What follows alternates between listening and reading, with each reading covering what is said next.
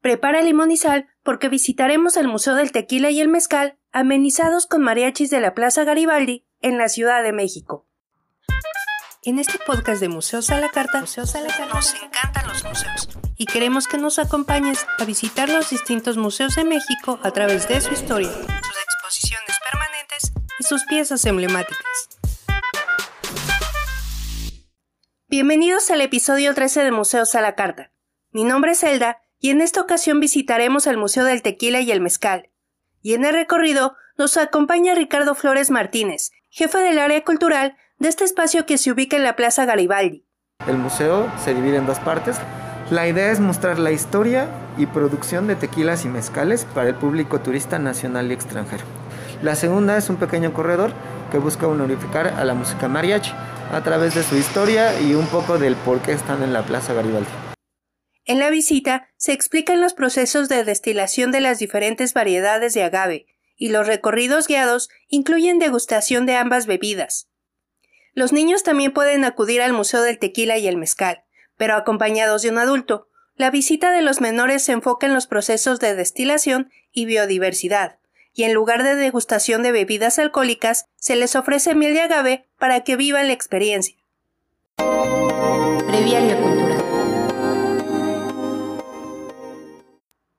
El Museo del Tequila y el Mezcal en la Plaza Garibaldi se inauguró el 15 de diciembre de 2010 y está a cargo de una empresa privada que tiene la concesión por 10 años, debido a que este lugar le pertenece al gobierno federal y al de la Ciudad de México. Se trata de un edificio de estilo moderno y minimalista. Una obra de Alfredo Leal. La idea es darle esta imagen un poquito más impactante visualmente que la gente cuando pase por eje central vea inmediatamente la Plaza Garibaldi y la detecte por el brillo, por el color. Y dos, es una estructura desmontable, es muy fácil de que pueda llegar a removerse.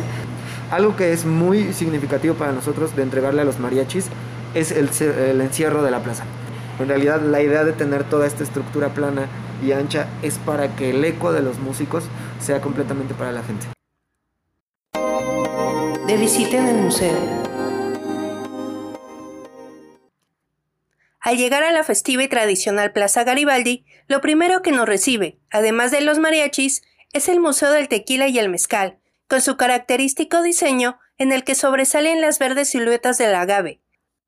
Papel picado multicolor adorna la planta baja del museo, en donde se encuentra un colorido restaurante-bar y la tienda.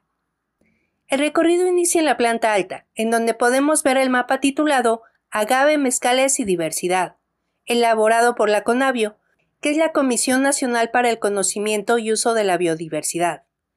Este mapa identifica el lugar de origen y características de 14 magueyes mezcaleros, la mayoría localizados en la zona oeste de México, en estados como Oaxaca, Jalisco, Guerrero, Michoacán, Nayarit, Durango y Zacatecas. El mapa les muestra las 14 variedades de agave que tienen diferentes olor y sabor al convertirse en un destilado y segundo también son los que la tradición ha utilizado mucho más. Además, este mapa muestra la naturaleza de los mismos. Este mapa no está basado en cultivos. El único que tiene una imagen de cultivo es el agave tequilana azul Weber, porque en ese caso se considera un cultivo cultural. Se calcula que por más de 300 años se ha cultivado ese agave y es más, actualmente no lo, no lo encuentras en una situación silvestre.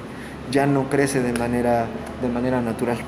A diferencia de los demás, que regularmente crecen de manera silvestre, los cultivos deben ser muy cuidadosos porque el agave toma mucho del mineral y la tierra, de las facultades de la tierra de, algún lugar.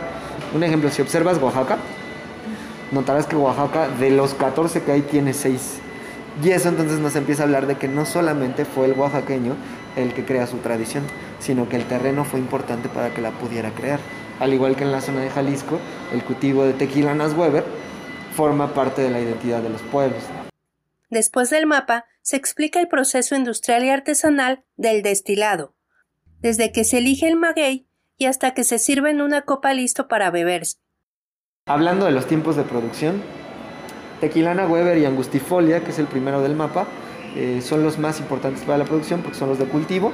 Tardan de 6 a 8 años para producir alcohol, a diferencia de los demás que pueden tardar entre 8 hasta 20, 25 años en producir bebidas alcohólicas, que ahí hablaremos como guías del museo, de sabores y de costos.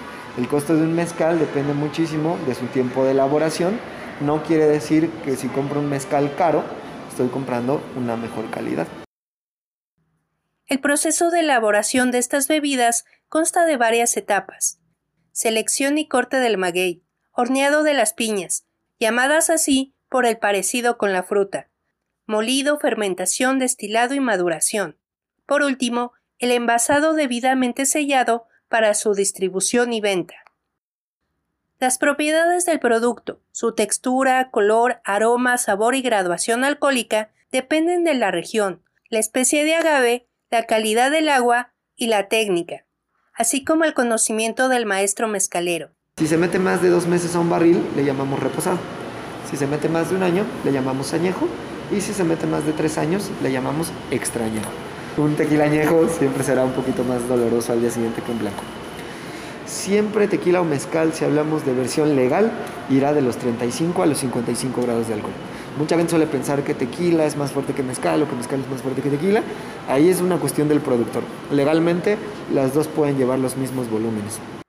En las vitrinas centrales observamos la breve historia de estas bebidas, desde la época prehispánica con réplicas de códices y hasta principios del siglo XX, con imágenes de las primeras etiquetas utilizadas en las botellas de tequila.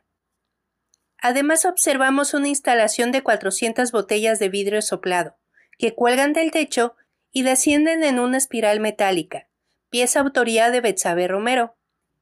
El museo tiene en su colección 700 botellas de tequila y mezcal, donadas a lo largo de una década, algunas de las cuales se exhiben en una larga vitrina, que muestran distintos tipos de botellas y etiquetas. Podemos ver botellas que contienen, además del conocido gusano de maguey, frutas o insectos. El mezcal de gusano surge más o menos entre los 30 y 40. Un hombre venido de Chihuahua llega a la ciudad, compraba mezcal a los oaxaqueños y él consideraba que si la plaga de estas larvitas que popularmente llamamos chinicuiles se alimentaba del agave, su mezcal tenía un sabor más grato. Entonces, para identificar sus producciones, como llegaban en grandes garrafas, él metía un gusanito en la botella. Y ahí surge toda una tradición e identidad que ha creado mitos bien raros. La gente dice que el que tiene la suerte se come el gusano. Mil y una historias. La más rara es la de si te comes el gusano te vas a emborrachar. Las frutas le dan sabor a la bebida, pero los insectos y animales en el interior de la botella perjudican el sabor, y aunque pueden llamar la atención por ser consideradas exóticas, no se recomienda comprarlas, por ser una muestra de la crueldad hacia estas especies. En la colección del museo se encuentran distintas botellas que por su diseño o historia destacan del resto, como una botella en forma de rifle o de llave, o una botella que tiene en su interior una pera. Abocar significa cambiar el sabor de la bebida a través de un agente externo. Regularmente se copia una tradición europea de cambiar el sabor del vino. En este caso, este mezcal, la botella vacía se cuelga a la rama del árbol, la pera crece dentro de la botella, después agregan el alcohol y nos da una maceración que para el público joven puede ser deliciosa porque la pera le da sabor a la bebida y esta absorbe alcohol. Entonces al terminarse la botella la idea es romperla y comerse la fruta. Tiene un sabor mezcaloso. O la edición 1 de 100 de la botella de Cantinflas. Tenemos Cantinflas 100 aniversario, que es una edición 1 de 100. Justo nos la regaló Mario Moreno Ivanova porque aquí comienza su carrera, su padre. Y creo que esa pieza a mí me encanta porque habla de todo lo que conlleva la bebida mexicana. Ya no solamente habla de, de trago, bebida y felicidad. No, habla de exclusividad, habla de tradición, habla de cultura, habla de pueblos, habla de todo. El líquido de las botellas de la colección se ha ido evaporando a lo largo de 10 años. Por eso no se recomienda guardar por mucho tiempo una botella sin abrir. Al fondo de esta sala de exposición permanente se exhiben tres botellas a gran escala en forma de calavera colorida que recuerda al Día de Muertos. Un largo pasillo nos adentra en la historia del mariachi, con la exposición de los instrumentos que son la base de este género musical. Hablar de historia del mariachi es complicadísimo. El escritor más famoso que habló de mariachi se llama Jesús Jauregui, actualmente vivo, pero regularmente lo encaminamos a Jalisco, a lugares como Cocula o Tecalitlán. En origen tenemos que hablar de cinco zonas. la zona correspondiente al llamado Bajío. Tenemos que hablar de Nayarit, tenemos que hablar de Michoacán, tenemos que hablar de Jalisco y un poco de Colima, ya que los primeros sones de mariachi provienen de la zona de Colima. El documento más antiguo que dice mariachi es de Nayarit y Michoacán es el lugar donde se creó el guitarrón. Obviamente no solamente es Jalisco, pero Jalisco al ser el lugar industrial, el lugar de mayor comercio, es que lo hace famoso. Una línea del tiempo nos muestra fotografías de los primeros grupos considerados dentro de la música del mariachi, así como carteles de películas de actores y cantantes como Pedro Infante, Jorge Negrete y Lucha Villa, e imágenes de la evolución del Tenampa y la Plaza Garibaldi. El Tenampa es el que trae la idea del músico urbano, del músico que está fuera del lugar. ¿Por qué? Porque Tenampa era tan pequeño que los músicos regularmente no podían estar dos grupos juntos, entonces tocaban adentro y afuera, y ahí surge el que llamaremos el mariachi urbano. Y al terminar el recorrido, se realiza una deliciosa cata de tequila y mezcal. La idea de darles una cata no es embriagarlos, pero hay gente que es menos, menos tolerante al alcohol, entonces suele emborracharse. En ese caso, pues los cuidamos bastante.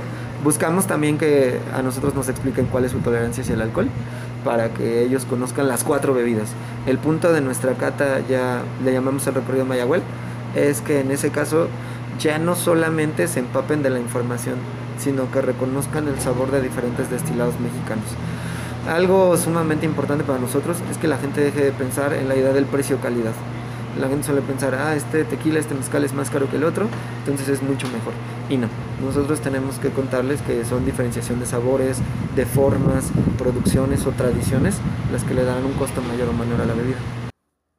Además de las manifestaciones culturales relacionadas con los tequilas y mezcales, el museo ofrece servicio de restaurante-bar en la planta baja y la terraza, la cual tiene una panorámica de edificios icónicos del centro histórico, como Bellas Artes y la Catedral, y por supuesto de la Plaza Garibaldi.